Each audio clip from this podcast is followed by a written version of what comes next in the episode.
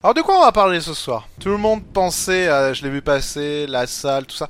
Non, non, non, ça c'est des petits débats de pacotille, ça. Demain, imaginez, il y a un YouTuber qui euh, constate, pour une raison X ou... Enfin, qui assiste ou qui tombe par hasard sur... On va prendre un truc hardcore, les mecs. Hein, un truc vraiment hardcore pour euh, maximiser l'exemple. Mais qui tombe sur un autre YouTuber en train de violer une meuf. Voilà. Qu'est-ce qu'il doit faire? Réponse A, faire une vidéo disant Eh, je l'ai vu violer une meuf, c'était chaud, hein Réponse B, appeler la police. Qu'est-ce qu'il doit faire? Non, aujourd'hui on va parler d'autre chose, on va parler d'un truc plus large, d'un truc qui, une fois de plus, j'aime bien parler de ces sujets-là parce que c'est des sujets qui sont pas tout blanc, tout noir, hein. euh, il y a un petit peu des, deux côtés. On va se servir d'un drama récent pour illustrer. Alors ça, part de loin, hein, parce que le drama ne tourne pas autour de ça, mais je pense que euh, en découle euh, de ce drama-là, si on réfléchit sur certaines choses, en découle un autre sujet sur lequel on va grandement débattre ce soir. Bon, on va résumer le drama. LCI qui fait des émissions dans son programme, euh, dans sa grille journalière, parce que à l'inverse de BFM, c'est un petit peu compliqué des fois de 24 h sur 24 parler que de là-dessus en boucle. LCI qui à la base est une chaîne d'infos, mais bon, qui fait des émissions, a fait une, une émission régulière, je sais pas si c'est tous les jours, avec des rubriques, avec des ce qu'on appelle chroniqueurs. Je sais plus quand ça a eu lieu, la semaine dernière je dirais. Et euh, dans une rubrique, euh, c'était une chronique avec la chroniqueuse habituelle. Alors qui soit s'est fait troller par son stagiaire. Normalement c'est toujours validé les sujets, hein. Euh, c'est recherché par plusieurs personnes. Mais là peut-être que c'est elle-même qui a fait son taf et qui l'a fait à l'arrache. Hein. Vous savez, le classico... Je pourrais dire que ça se résumerait à certaines vidéos YouTube, dont certaines j'en ai déjà fait.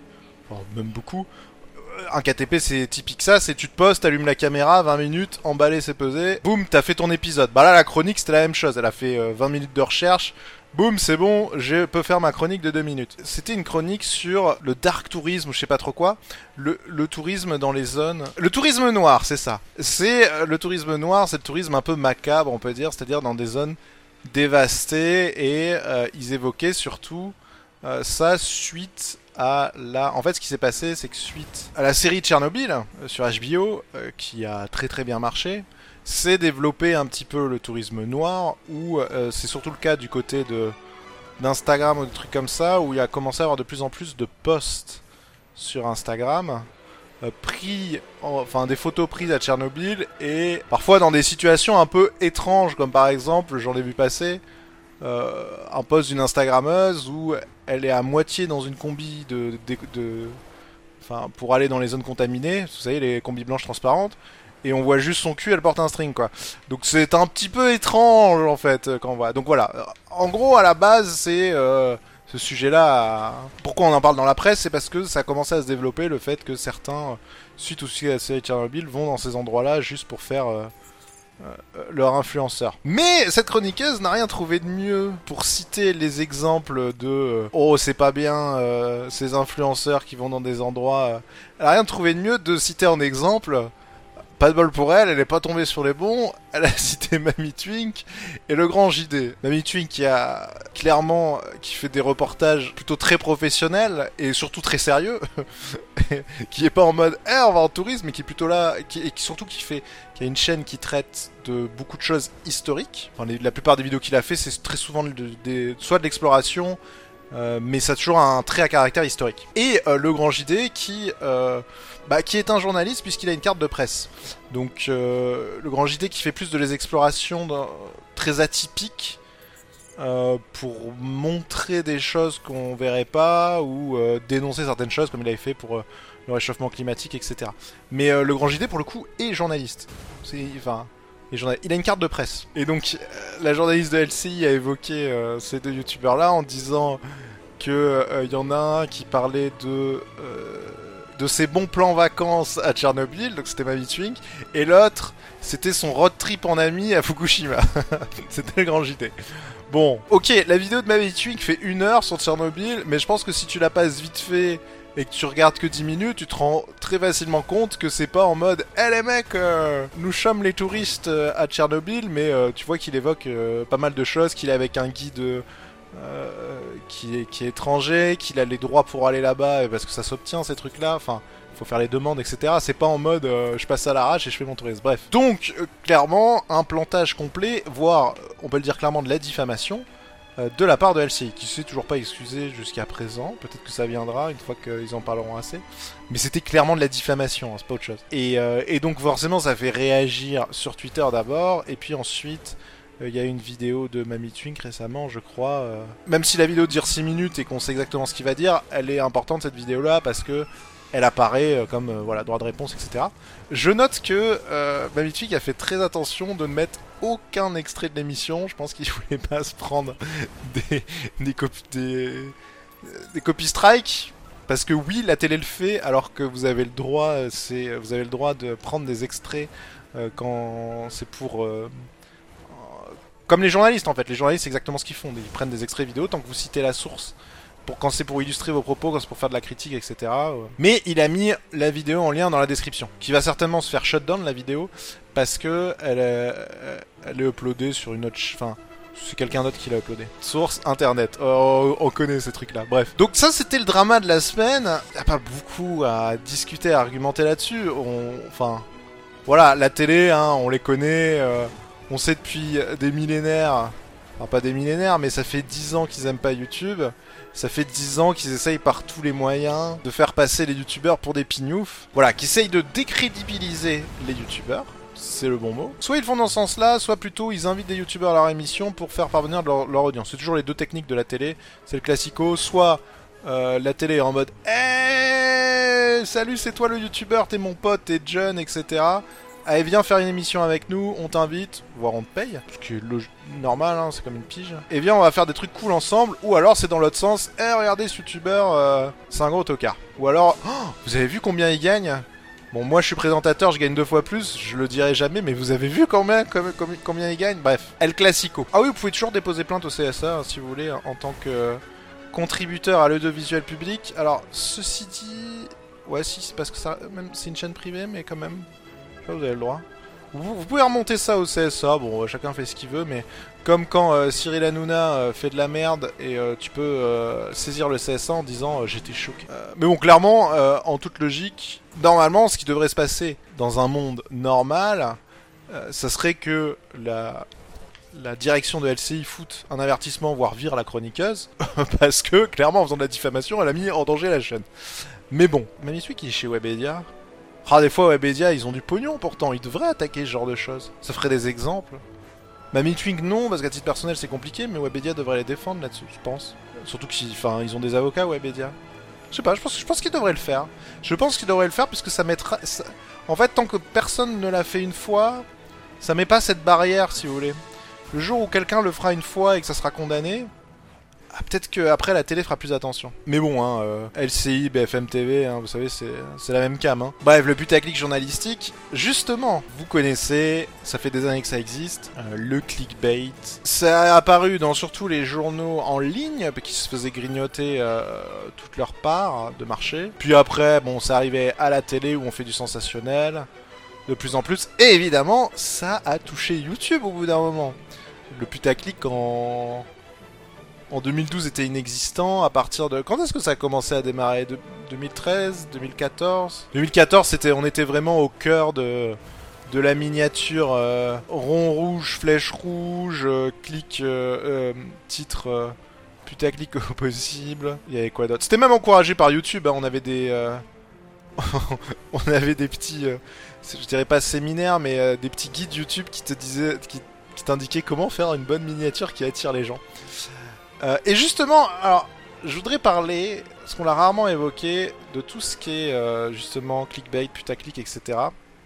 Et je vais vous expliquer pourquoi ça fait rebond un petit peu avec le, le débat, euh, le drama avec LCI. Je, vais vous expliquer tout ça. Alors déjà, il faut différencier, parce que les gens ont beaucoup de mal avec ça. Il faut différencier plusieurs choses. Les titres normaux, le clickbait et le putaclic. Le clickbait, c'est toujours, c'est pire que le putaclic, le clickbait. Ça va être le fait de déclarer une chose qui est très sujet à interprétation, qui voire même est fausse. Euh, par exemple, le cas le plus simple, c'est euh, découvrez ces cinq trucs, la quatrième va vous étonner. Ben la quatrième va pas forcément t'étonner en fait. Ou va forcément vous étonner, ou la quatrième est incroyable, et, c'est très rarement le cas. Ça, c'est du pur clickbait. Il y en a d'autres où des fois c'est du mensonge à proprement parler, où on amplifie les choses. On a ensuite le putaclic qui est plutôt on va prendre un seul élément fort de la vidéo et on va insister uniquement là-dessus même si le reste de la vidéo n'est pas concerné par ça. Ou on va détourner un petit peu les propos de la vidéo ou on va le putaclic souvent, la méthode préférée pour le putaclic c'est de poser une question dont le youtubeur connaît pertinemment la réponse parce qu'elle est indiquée à un moment dans la vidéo mais de laisser, un, de laisser un doute. Mais le putaclic est plus répandu. Le putaclic, ça a plus tendance à être... Euh, mais je, vais vous dire, même Mamie Tweak en fait, par exemple. Euh, on peut prendre l'exemple de son avant-dernière vidéo où c'est contaminé à Tchernobyl, point d'interrogation, point d'exclamation. Ce qui est du putaclic, puisque on débattra après sur le c'est bien, c'est mal, etc. Tout n'est pas tout blanc ou tout noir. Parce que c'est euh, laisser en suspens cette interrogation comme quoi, what? Ils ont été contaminés, ou quelqu'un a été contaminé, ou ou un truc a été contaminé, alors qu'en fait, tu sais pertinemment que non, en fait. Donc ça, ça c'est du putaclic. Même si ça reste totalement le sujet de la vidéo, c'est pour ça que je dis que c'est pas du clickbait, parce que c'est le sujet de la vidéo, où il vérifie la contamination, euh, prend que ça tourne mal, voilà. Et ensuite, on a euh, les titres normaux, évidemment. Euh. Faut bien différencier, en fait, le putaclic où on laisse en suspens une interrogation dans la question, dans, dans le titre. Par exemple, sur Main Twink, il aurait pu mettre, j'utilise son exemple parce qu'on parler de lui, mais il y, en a, des tonnes et des tonnes. Il aurait pu mettre euh, nos analyses pour vérifier si on est contaminé à Tchernobyl ou pas. Ce qui finalement... Alors, euh, c'est un dit pompeux, hein, mais on peut le tourner mieux. La vérification de notre contamination à Tchernobyl, ça répond pas forcément à la, à la question, c'est pas là l'important, mais ça laisse pas supposer que oui, ils ont été contaminés. Parce que quand tu mets contaminé à Tchernobyl, point d'interrogation, point d'exclamation, ça veut dire merde, il y a eu un truc. Mais il y, en a plein d'exemples. Moi-même, j'ai fait du putaclic. Euh, faudrait que je revienne dans, dans mes vidéos, mais euh, j'ai fait du genre. Euh, je sais pas. du temps de... Sur certaines vidéos, c'était quoi Je sais pas, faudrait que je revienne dans mon historique, mais j'en ai fait, j'en ai fait. Tout, tout le monde en a fait une fois dans sa vie avec les caps etc. Par exemple, House Tour et putaclic, même si c'est pour troller. Pourquoi? Parce que je laisse penser que c'est mon house tour, alors que c'est pas le cas. Je suis d'accord. Un titre non putaclic aurait été la visite de ma maison à Los Angeles. Voilà, on a un exemple qui me concerne. Par contre, à l'inverse, parce que j'en ai vu beaucoup, beaucoup, beaucoup qui. Euh, c'est aguicheur, mais maintenant dans le, dans le jargon, on dit putaclic. Hein, euh, c'est juste. Mais c'est la même chose. Aguicheur, putaclic, c'est exactement la même chose. Il faut pas confondre avec clickbait, qui est vraiment au-dessus, où c'est. Euh, c'est trompeur, c'est pas aguicheur. Mais il y a d'autres cas où euh, c'est pas forcément du putaclic et les gens pensent que c'est du putaclic à, à, tort. Et, très souvent, il y en a pas qui font. Que, je, parle de mon expérience sur mes vidéos, mais c'est le cas sur d'autres vidéos en mode. Euh, des fois, on voit les commentaires, putain, ce titre putaclic, alors que pas du tout en fait. Et moi, j'ai par exemple un, euh, des meilleurs exemples, c'est quand on, avait fait la vidéo The Crew. Euh, sur Squeezie où le titre c'était Parlons de Squeezie qui est exactement le sujet de la vidéo pour le coup. Et j'ai eu plein de commentaires Ouah, tu fais du putaclic euh, parce que tu mets le mot Squeezie dans le titre et t'es en mode bah ouais mais c'est le sujet de la vidéo en fait donc voilà. Et les gens ont un peu du mal des fois à délimiter qu'est-ce qu'il est qu'est-ce qu'il est pas. Et la réponse est pourtant simple c'est juste quand le titre de la vidéo laisse sous-entendre certaines choses pour aguicher les gens, même s'ils trompent pas forcément, parce que c'est... Mais voilà, mais c'est pas la même chose. Mais pourquoi parler de tout ça? Parce que tout simplement, souvent, le... Bon, c'est plus trop le cas maintenant, hein, mais pendant longtemps, le putaclic était très très très très mal vu, et les gens ont commencé à confondre tout pour euh, du putaclic, c'était mal vu, ça foutait du dislike, etc., etc. Et en fait, il faut savoir que pourquoi le putaclic a autant débarqué maintenant avec le recul, c'est parce que tout simplement, au bout d'un moment, YouTube, le monde de YouTube s'est professionnalisé. Et en fait, le putaclic, ce n'est rien de plus que du marketing. Parce que c'est tout con, mais c'est votre faute, les mecs, en fait. Les quand, quand on, on regarde, les statistiques montrent une chose qui est claire entre un titre putaclic et un non-titre non putaclic. T'as une différence en acquisition d'audience qui est assez énorme. Parfois, ça peut être 30%. Donc oui, au final, le putaclic, c'est de votre faute parce que ça marche. Parce que c'est dans la... Alors quand je dis c'est de votre faute, c'est parce que c'est dans la nature humaine quand t'as un truc. Petite interrogation, tout le monde est curieux de base. Évidemment, c'est nous les cons, bien sûr. Quand je parle de vous, je m'inclus dedans, hein, parce que moi aussi, quand je vois une vidéo et je vois un titre un peu, un peu putaclic, je fais hmm, ça m'intéresse, je vais aller cliquer. Et deux cas de figure toujours. Soit on se rend compte que c'était trop putaclic, que ça intéresse pas, et on zappe. Soit au final, ça nous a intéressé alors que de base, on n'aurait pas forcément cliqué si le titre avait été différent. Mais euh, c'est dans la, la nature humaine et quand je dis c'est à cause de vous, c'est parce que tout simplement, au bout d'un moment, sur YouTube, on a commencé à appliquer des techniques marketing puisque c'est devenu. Ça s'est professionnalisé. Et donc aujourd'hui, c'est commun d'avoir du putaclic partout. Est-ce que c'est moralement répréhensible? Je sais pas. Je pense qu'en fait, les gens pensent que moralement c'est pas bien, juste parce que ils ont ce fameux, et on en a déjà parlé dans un autre débat, ce fameux précepte que pour eux, ils s'identifient énormément aux youtubeurs et que YouTube, c'est. Ça, doit toujours être réalisé comme si le viewer était un pote du youtubeur et l'inverse. C'est-à-dire que le youtubeur doit considérer le viewer comme un ami et s'il le considère autrement, c'est-à-dire pour faire du business, c'est une trahison. Voilà. On avait déjà cité euh, tous ces problèmes-là et on en avait parlé quand on avait évoqué le petit débat autour de Thibaut InShape qui faisait euh, payer ses, euh, ses petites vidéos avec des gens et parce que tout le monde s'est dit ah ouais, mais il pourrait le faire gratos parce que tout le monde s'identifie en mode ouais, je me sens proche de ce youtubeur là, c'est mon pote. Et donc ouais, en fait, un pote ne me ferait pas payer pour faire une petite vidéo pour mon petit frère, pour ma petite sœur. C'est le problème qu'il y a avec les youtubeurs. Alors que au final, il euh, n'y a pas plus de mal que ça. Ça reste non, les youtubeurs ne seront pas vos potes en fait. Vous les connaissez probablement très bien pour certains d'entre eux, mais eux ne vous connaissent pas. C'est toujours comme ça. Quelques exceptions à quelques exceptions près, il y a toujours des viewers qu'on connaît un peu plus, parce qu'il y, en a qui nous regardent, qu'on a rencontrés, etc., etc. Mais c'est même pas une question d'éthique personnelle en fait. En fait, c'est ça qui est très bizarre dans ce métier. Je, vais te donner un exemple tout con. Allez, prenons Disneyland Paris. On, va partir loin dans les exemples. J'aime toujours partir loin dans mes analogies. Quoi, t'es pas mon ami des abonnés Prenons le parc Disneyland. C'est une entreprise. Elle fait payer son parc pour évidemment payer euh, tous les salariés, etc. Mais au titre de toute entreprise pour faire du profit aussi. Walt Disney, qui a créé sa boîte et qui a créé Disneyland, Disneyland, il est là pour faire de la magie auprès des enfants, mais euh, c'est une entreprise, elle est là pour faire du profit aussi. C'est normal, c'est une activité. Alors, faut toujours trouver le juste équilibre. Tout le monde identifie les youtubeurs comme en tant que personne, mais les youtubeurs derrière, c'est une entreprise aussi. C'est-à-dire que, je parle des gros youtubeurs. On va reprendre l'exemple de Thibaut InShape. Thibaut InShape, c'est le personnage, mais son activité, sa chaîne YouTube, euh, ses produits, etc. C'est son entreprise, c'est son business. Imaginons euh, Walt Disney fait des vidéos sur son parc pour dire "Eh venez, il est trop bien mon parc, regardez, j'ai fait ça par amour pour les enfants, j'ai créé mon entreprise."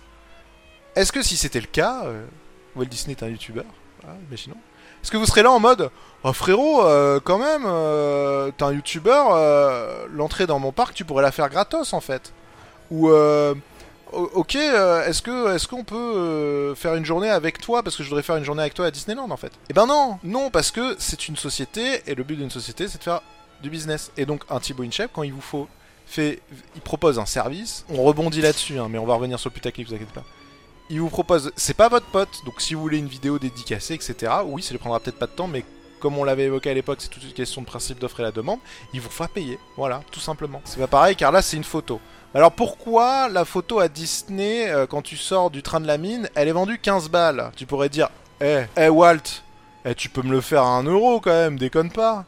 Pourquoi tu la vends 15 euros? Bah parce que c'est comme ça. Pourquoi moi quand je vais ouvrir ma boutique et que je vais vendre le t-shirt Yusuke 2 à un certain prix, pourquoi je le vends pas au prix de la production? Parce que c'est du business, les mecs, en fait. Et c'est ce que tout le monde oublie. Moralement, il n'y a pas de souci quand tu fais du business sur des choses qui ont un sens et qui répondent juste à une offre et de demande. Bref, pour revenir au putaclic, c'est pour dire que le putaclic, ce n'est pas éthiquement... Le clickbait, si, parce que c'est vraiment mensonger. Et là, tu as un problème moral et d'éthique. C'est comme une publicité mensongère. Mais le, le putaclic reste là pour être aguicheur sans mentir. Euh, pose des interrogations, c'est juste une technique marketing, les publicités en font, etc. Et donc, euh, plein de youtubeurs en font. On peut aimer, ne pas aimer, ça c'est différent.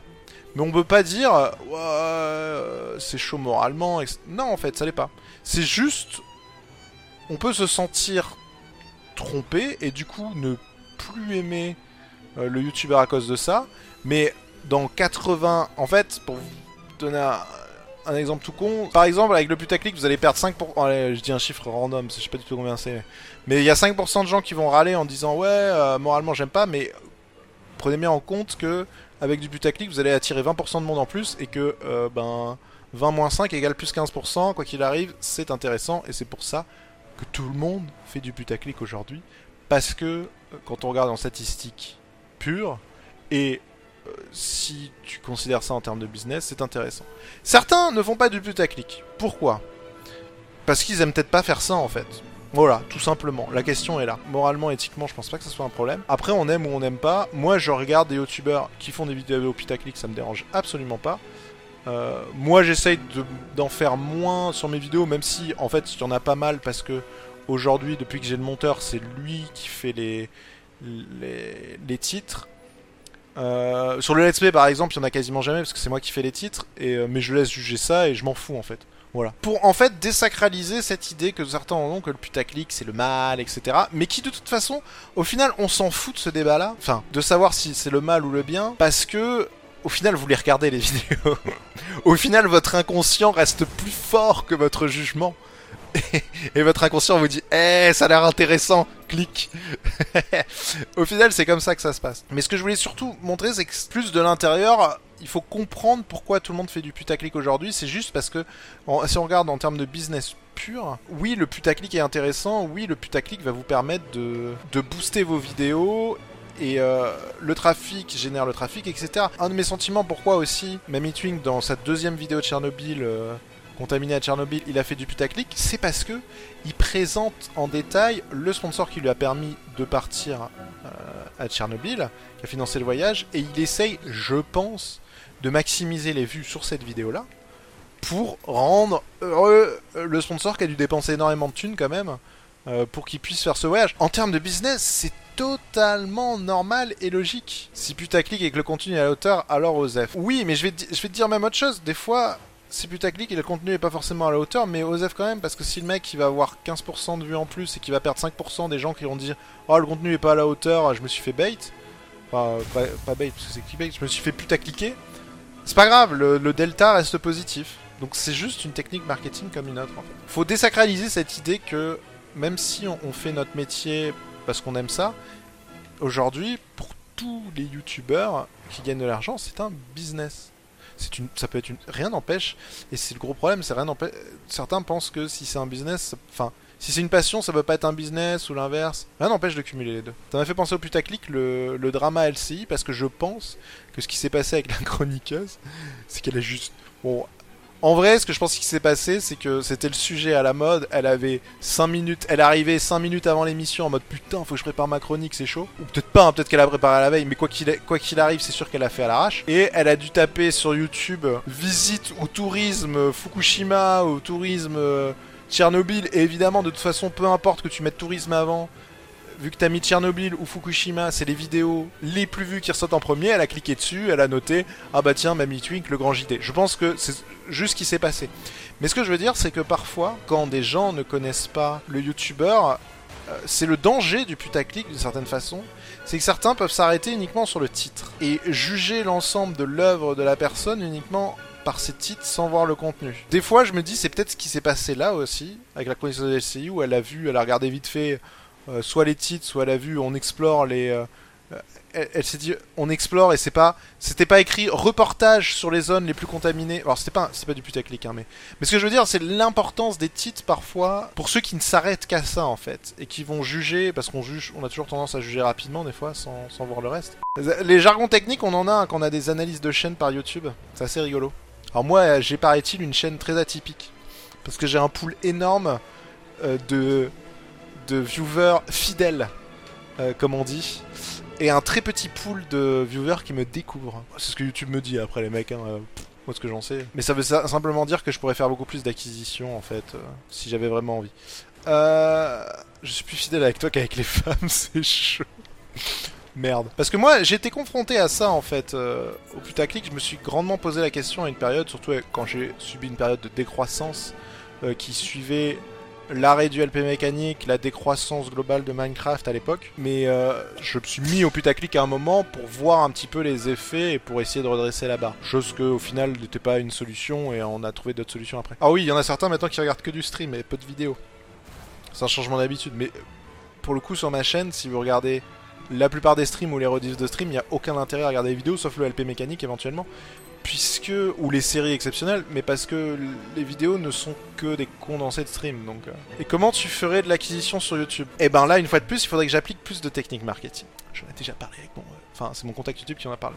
Quelles sont les techniques marketing que je devrais employer? Faudrait que dans chaque vidéo, je n'oublie pas de dire si, si la vidéo vous a plu, pensez à vous abonner pensez à mettre un like, pensez à activer la petite cloche. Chose que, euh, on va dire, les trois quarts des youtubeurs font, mais c'est une fois de plus une technique marketing. Pour amener le réflexe aux viewers à se dire Ah ouais, j'ai bien aimé sa vidéo, je vais m'abonner. Alors que moi, ils seront en mode Ah ouais, je vais bien aimer cette vidéo. De toute façon, il y en aura d'autres qui vont popper dans les recommandations, donc je vais le revoir. Parce que dans sa tête, quand il retombera sur une vidéo avec Hyper, il se dira Ah putain, la dernière fois j'ai bien aimé, et je vais regarder. C'est le cas par exemple pour la série The Crew où les gens aiment bien euh, regarder ces débats et j'acquiert de la nouvelle audience là-dessus. En fait, sur la, on a regardé les stats sur ma série The Crew. Euh, j'ai une grosse, un bien plus gros pourcentage de vues qui sont issues de personnes qui ne sont pas abonnées et qui regardent que les The Crew. Voilà, c'est pour te montrer un exemple. Mais ça, c'est comment fonctionnent les recommandations. Mais ces viewers-là, si je leur disais, hé, si euh, les débats The Crew t'intéressent, pense à t'abonner, il y en aura d'autres. Pense à lâcher un petit like. Là, je vais faire de l'acquisition. C'est une technique marketing. Euh, merci le Kev, c'est comme pour les photographes quand ils annoncent leurs tarifs, mais que le client se dit que c'est une passion, pourquoi il devrait payer Oui, c'est exactement le cas. On a très souvent le cas des photographes, notamment les photographes euh, photographes de mariage. Ouais, photographe de mariage, il y en a plein qui disent ouais, mais tu peux me faire euh, un prix ou quand, ou, quand le photographe lui dit ben c'est 2000 euros. Les mecs sont en mode ah mais c'est beaucoup trop cher. Alors que faire des photographies de mariage c'est une journée complète à se trimballer à faire de la photo partout. Donc une journée complète d'activité plus derrière plusieurs jours d'editing, mais euh, ça prend beaucoup de temps. Mais c'est exactement le même problème dans la photographie. On a beaucoup de mal à vendre de la photo parce que les gens pensent que c'est gratos. Alors en fait, t'as as deux cibles. T'as les petits gosses, je vais dire en dessous, en dessous de 8 ans, euh, que seule la miniature compte pour les attirer, vraiment. Il faut mettre énormément de couleurs, euh, des trucs flashy. Ça marche pour tous les gosses en dessous de 8 ans. Et ensuite, t'as entre 8 et, on va dire, 13-14 ans, où faut mettre les titres qui sont en vogue. Euh, et pour le référencement aussi. Genre les trucs satisfaisants, les machins. Et puis généralement au-dessus de 14-16 ans, les gens qui regardent les vidéos commencent à réfléchir un peu plus. et, euh, c'est pas méchant, mais les gosses sont comme ça en fait. Et commencent à plus aller chercher ce qui les intéresse vraiment. Il y a, tout ce qui est euh, système de... Je lis ton tips après. Ah mais non, le cap, je l'ai déjà lu. Il y a tout ce qui est système de, référencement qui est aussi très pratique, que ce soit au niveau des titres, au niveau des tags, et j'en ai subi totalement l'expérience quand j'ai fait parlant de Squeezie, où euh, j'ai eu énormément de viewers externes qui sont tombés dessus à cause du mot Squeezie. Mais ça c'est du euh, référencement pur et dur. Et pourquoi ça a aussi bien... Euh, c'est de la recommandation pure et dure, parce que cette vidéo avait fait beaucoup de vues de gens qui n'étaient pas sub à ma chaîne, et qui avaient peut-être Squeezie en commun, enfin qui étaient sub à, Squeezie, et du coup il y en a beaucoup qui sont retrouvés avec ça dans les recommandations alors qu'ils m'ont jamais regardé. Euh, ce qui pose un problème, ce qu'il faut bien comprendre, parce que là je parle plus de, mon expérience et de mon métier, c'est que parfois malheureusement, notamment quand vous faites des vidéos trolls et que vous vous retrouvez avec de l'audience qui, euh, qui est issue de gens qui ne vous connaissent pas, c'est un petit peu complexe à gérer. Tous les youtubeurs sont. C'est un peu le contre-coup, on va dire, euh, du putaclic le l'aspect plus problématique gérer. Euh, je vais vous donner deux exemples qui me concernent. J'ai une vidéo il y a longtemps qui avait très, très énormément bien marché. Pour ceux qui s'en souviennent, c'est la vidéo du montage euh, de mon PC de la NASA qui a fait quasiment, je sais pas combien elle a vue, mais je sais plus la dernière fois que j'avais check, elle devait être à 600 ou 700 000 vues. Elle doit être à plus maintenant. Et le problème, c'est que dans toutes ces vues, il y a énormément de gens qui me connaissent pas. Et pour ceux qui s'en souviennent, cette vidéo, c'était du troll complet. Je m'étais amusé à faire un montage troll, n'importe quoi, où je mettais du carton dans l'ordi, enfin tout ce, tout ce qu'il faut pas, faire. Ouais, 770k.